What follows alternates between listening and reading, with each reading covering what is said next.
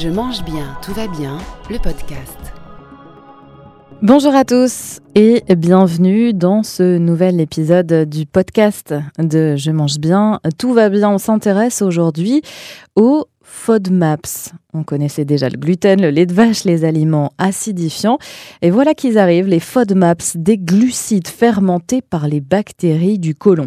Alors attention, FODMAP, ça veut dire F, fermenté cible, O, oligosaccharides, D, disaccharides, M, monosaccharides, A, le AND pour E, poliol. Voilà, des composés, euh, certains types de glucides qui perturbent vos intestins et qui vous rendent la digestion très difficile. Ils fermentent rapidement et ils ne peuvent pas être absorbés par l'organisme. Alors du coup, ils se déplacent de l'intestin jusqu'au côlon. Ils se nourrissent de bactéries, elles-mêmes fermentent et produisent des gaz. Vous me suivez toujours? Bon, en gros, les particules qui ne peuvent pas être digérées euh, finissent en gaz après avoir fermenté. Entre-temps, notre organisme a relâché de l'eau pour s'en débarrasser. Cette eau, euh, c'est elle qui va s'évacuer dans les selles en diarrhée. Euh, du coup, c'est logique, le syndrome du côlon irritable serait très considérablement réduit si on suit un régime pauvre en FODMAPs. Euh, mais on parle aussi de bienfaits sur l'eczéma, le psoriasis, les démangeaisons, la mauvaise haleine.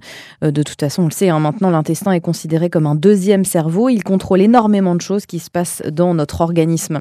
Le problème, c'est que les médecins, eux, sont assez peu formés, selon Florence Torres, qui est diététicienne et nutritionniste. Moi, je reçois assez régulièrement des patients qui souffrent, selon les gastroentérologues, des terminologies qui sont employées, c'est syndrome de l'intestin irritable ou colopathie fonctionnelle.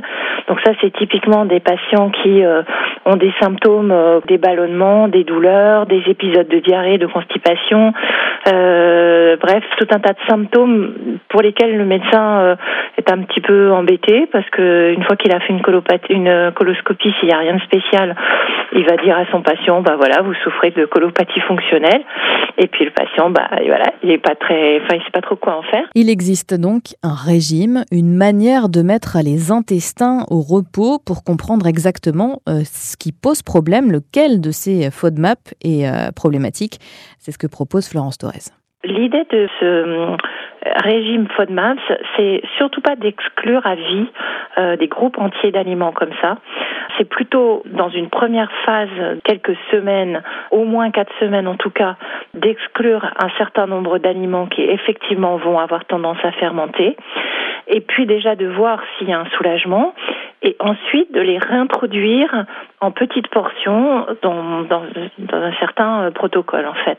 Donc l'idée c'est absolument pas à vie de supprimer euh, les lentilles, les champignons, l'oignon, euh, les pommes, tous ces aliments qui ont tendance à fermenter. Et puis, c'est très euh, dose dépendant. C'est-à-dire que moi, par exemple, j'ai des patients, s'ils mangent un sandwich, ils ont super mal au bide. En revanche, s'ils mettent un petit morceau de pain à la fin du repas, ça va. Hein, mais parfois, euh, les gens ne se rendent même pas compte qu'ils consomment au cours d'une même journée beaucoup d'un certain sucre en fait. Alors Florence Torres nous en a cité quelques-uns, mais euh, ces FODMAP, on les trouve où? Eh bien partout là où il y a du sucre. Lactose, fructose, glucose, euh, donc dans beaucoup de laitage, dans les céréales, dans certaines légumineuses, dans les fruits, euh, dans aussi beaucoup de légumes, la confiture, le miel, les édulcorants, les noix de cajou, les pistaches, l'ail et l'oignon. Mais rassurez-vous, Beaucoup d'aliments en contiennent très peu. La liste est longue, mais on peut parler de l'ananas, de la banane, des clémentines, du kiwi, du raisin, de la myrtille, la noix de coco, euh, tout ça pour les fruits, de la patate douce, le brocoli, la carotte, les choux, l'aubergine, la courgette, les épinards, la pomme de terre ou la tomate en ce qui concerne les légumes. Euh, côté céréales, les farines de riz, de pommes de terre, de maïs, les flocons d'avoine, euh, l'épeautre, le sarrasin, le quinoa. Pour les produits laitiers pauvres en FODMAPS, il faut se diriger vers le beurre, les fromages affinés, les laits d'amande, de coco, de riz et même, attention, oui, oui, cette saison, la raclette. On peut euh, se tourner aussi vers le sucre de canne, le sucre roux, le sirop d'érable pour une petite note de douceur. Euh, on va rencontrer tout de suite Blanche. Elle a découvert que c'était ces FODMAPs qui lui provoquaient euh, tout plein de symptômes très désagréables et depuis, sa vie a changé. J'étais en première année de diététique et je pouvais plus aller en cours, quoi. J'étais malade tous les jours. Je, je, je, je, voyais pas ce que je pouvais faire. Je, je pouvais plus aller en cours. J'allais une fois de temps en temps, mais j'étais euh, complètement naze. Euh, donc heureusement que j'ai trouvé ça parce que, enfin, je me serais pas vue euh, avoir ce genre de symptômes tous les jours toute ma vie. Enfin, c'est juste, euh, j'aurais plus rien fait de ma vie en fait. Donc euh, oui, effectivement, euh, c'est ouais.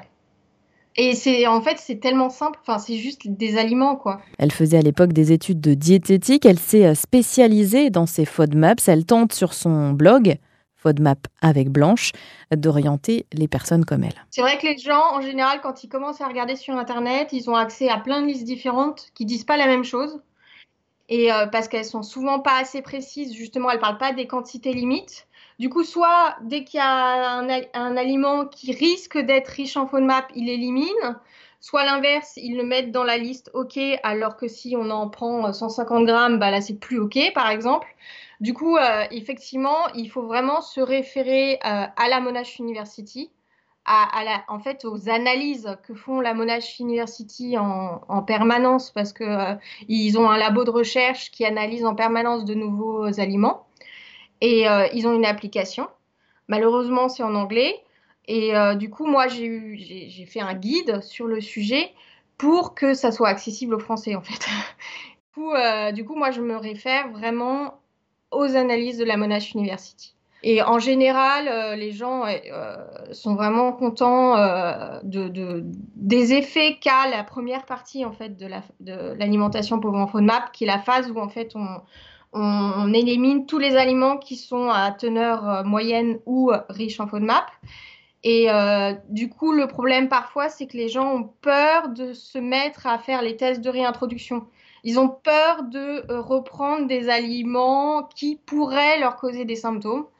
Alors qu'en fait, finalement, on se rend compte que la plupart des gens, quand ils font cette, réintroduction, euh, ils n'ont plus besoin d'éliminer complètement des aliments. Finalement, ils peuvent remanger certains aliments en petite quantité. Il y en a d'autres, ils peuvent remanger normalement euh, certains types d'aliments riches en FODMAP. Au final, ils se retrouvent qu'avec peu d'aliments qui doivent limiter ou éviter en fait. Il y a une partie des FODMAP qui sont des prébiotiques. Euh, donc les prébiotiques, c'est fait pour nourrir la flore intestinale. Et si, euh, si on n'a pas suffisamment de prébiotiques, la flore intestinale risque de s'appauvrir. Donc, euh, elle risque d'être modifiée et pas forcément dans le bon sens. Donc, c'est super important de ne limiter que les FODMAP pour lesquels on est intolérant. Et en plus, après, notre intolérance se modifie parce que nos intestins, ils étaient tellement sensibles que euh, ils, finissaient par être intolérants à beaucoup de choses.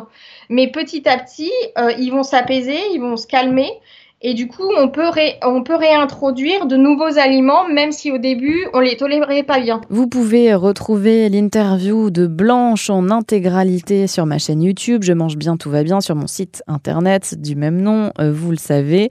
Euh, sachez enfin que certaines études lancées en ce moment en France s'intéressent de près à ces FODMAPs, ou FODMAP, en fonction de si on prononce le S ou pas. Euh, notamment une qui s'appelle de la plante à l'assiette. Le but, en fait, est de savoir si le sang gluten est une mode pour différencier les intolérances des hypersensibilités, définir euh, s'il n'y aurait pas d'autres suspects que le gluten qui pose problème, notamment les fructanes. Corinne Bouteloup euh, travaille au CHU de Clermont-Ferrand. Elle est gastro-entérologue. Elle a 10 ans d'expérience dans ce domaine précis. Et d'après elle, beaucoup d'intolérants au gluten seraient en fait intolérants aux FODMAPs. Elle aimerait pouvoir mener une étude plus poussée sur ces fameux types de glucides qui perturbent nos intestins. Voilà, c'est la fin de ce podcast. Merci de l'avoir suivi. Je vous dis au mois prochain.